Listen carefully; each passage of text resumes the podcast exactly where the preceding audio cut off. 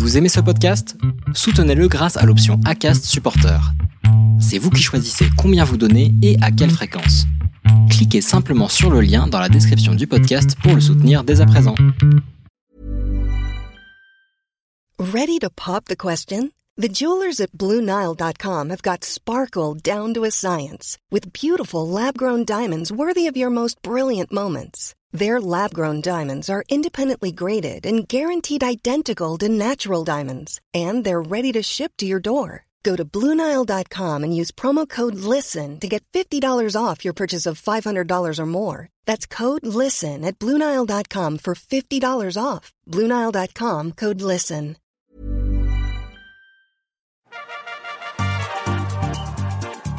C'est le mois des fiertés. Bienvenue.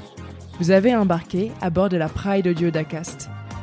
Avec nous, voyagez à travers le monde et découvrez comment les créatrices LGBTQ+, célèbrent le mois des fiertés.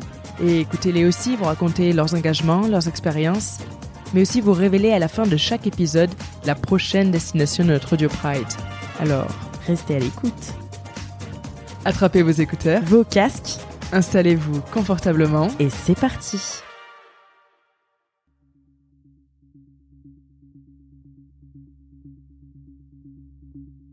Je vous publie aujourd'hui un petit épisode qui est réalisé en collaboration avec ACAST dans le cadre de l'Audio Pride Parade. Le but est de célébrer et de marquer la Pride à travers le monde. Et je crois bien que c'est la première fois que je participe à une Pride audio, ça c'est sûr, mais surtout que j'en entends parler. Donc je remercie sincèrement ACAST de m'avoir sélectionné pour pouvoir vous faire découvrir ma façon de fêter le mois des fiertés et surtout de m'être replongé dans mes souvenirs pour savoir comment je le fêtais avant. Vous m'entendrez donc à la fin de cet épisode passer la main à un autre podcast qui se trouve à l'autre bout du monde pour vous raconter comment on fête la Pride dans cette ville-là. Vous le savez sans doute, le mois de juin est le mois des fiertés. Je dis sans doute parce qu'il est difficile maintenant de passer au travers. Mais quand j'étais jeune, c'était loin d'être le cas, et clairement, même la Pride était un événement marginal.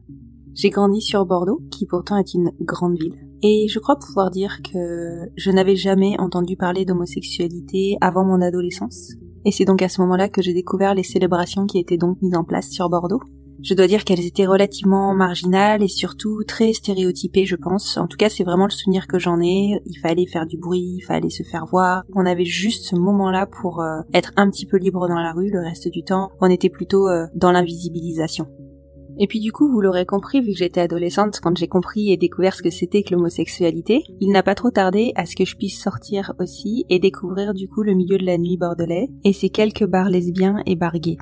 On avait notamment une boîte de nuit qui était très typée, qui s'appelait la Grande Pollux, et je pense que ça rappellera des souvenirs aux plus anciens, dans laquelle évidemment je suis sortie plusieurs fois, et surtout dans laquelle je me sentais réellement en sécurité, ce qui n'était absolument pas le cas des autres boîtes de nuit ou des autres bars dans lesquels je me rendais.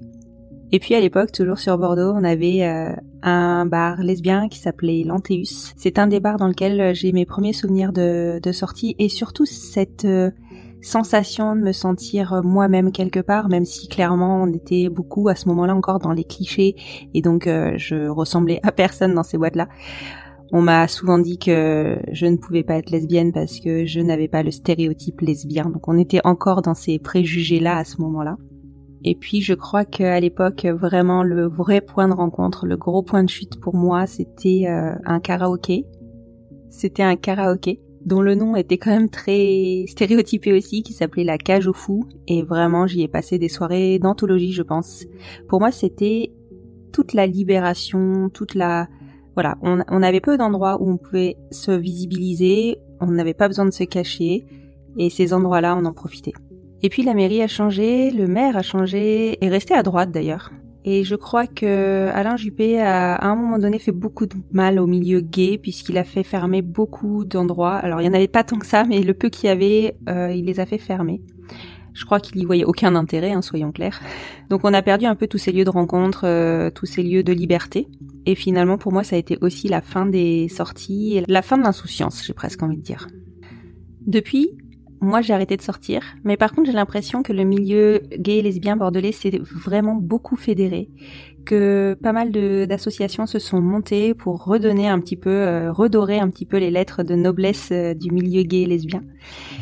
Et surtout, j'ai l'impression que c'est une ambiance qui est vraiment très très conviviale et beaucoup plus familiale que ça ne l'était euh, de, mon temps, mais surtout parce qu'en fait, je crois que maintenant, on a notre place dans la société, on a le droit d'être visible, et donc on est moins euh, dans le côté caché. Ce qui veut dire aussi que du coup, on est toujours dans la lutte, mais dans une lutte plus pacifique. Donc il y a clairement un avant et un après dans le milieu euh, LGBTQIA bordelais, et je l'identifie personnellement plus, en tout cas la date d'ancrage, c'est vraiment pour moi le vote de la loi sur le mariage pour tous, qui quelque part a acté notre visibilité. Depuis aussi, j'ai eu des enfants, j'ai avancé dans ma vie, j'ai pu construire grâce à l'avancée des lois en France notamment. Ça a aussi joué, du coup, sur la perception que j'ai de la lutte de la communauté LGBTQIA, que ce soit sur Bordeaux ou en France globalement. On continue à lutter, on se montre, on a déjà été bien vu, je pense, et maintenant la société ne nous ignore plus.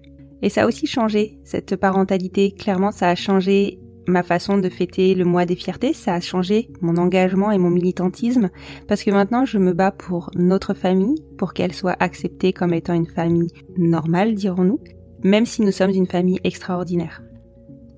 Sur Bordeaux, la Pride a lieu le 12 juin, et nous irons sûrement y faire un tour avec les enfants pour la première fois cette année, elles ont 7 ans et 9 ans parce que je pense que ça commence à être l'âge où elles peuvent vraiment s'amuser et ne pas subir une réunion, euh, même si elle est festive, elle reste euh, contrainte, entre guillemets. Nous allons fêter le mois des fiertés sur toute la durée du mois et ma façon de le fêter, c'est de d'informer et de visibiliser autour de l'homoparentalité. Et donc je serai présente avec l'association Le Girophare et La Foudre prend racine à l'espace Saint-Rémy le 22 juin pour animer une table ronde autour de l'accès à la parentalité et la façon de faire famille quand on est une famille extraordinaire. Donc aujourd'hui, mon militantisme, il est plus doux, il est plus pacifique, il est très orienté sur la famille et sur le bien-être de nos enfants. Et ce n'est pas pour rien que mon podcast, qui traite donc de l'homoparentalité, s'appelle Les enfants vont bien. Je vais maintenant passer la main à un autre podcast, un podcast qui rien que par sa destination me fait rêver, le podcast Reality Gaze qui est situé à Los Angeles aux États-Unis. Et là, je pense que c'est encore une toute autre façon de fêter la Pride. Et j'avoue que je rêve de le découvrir.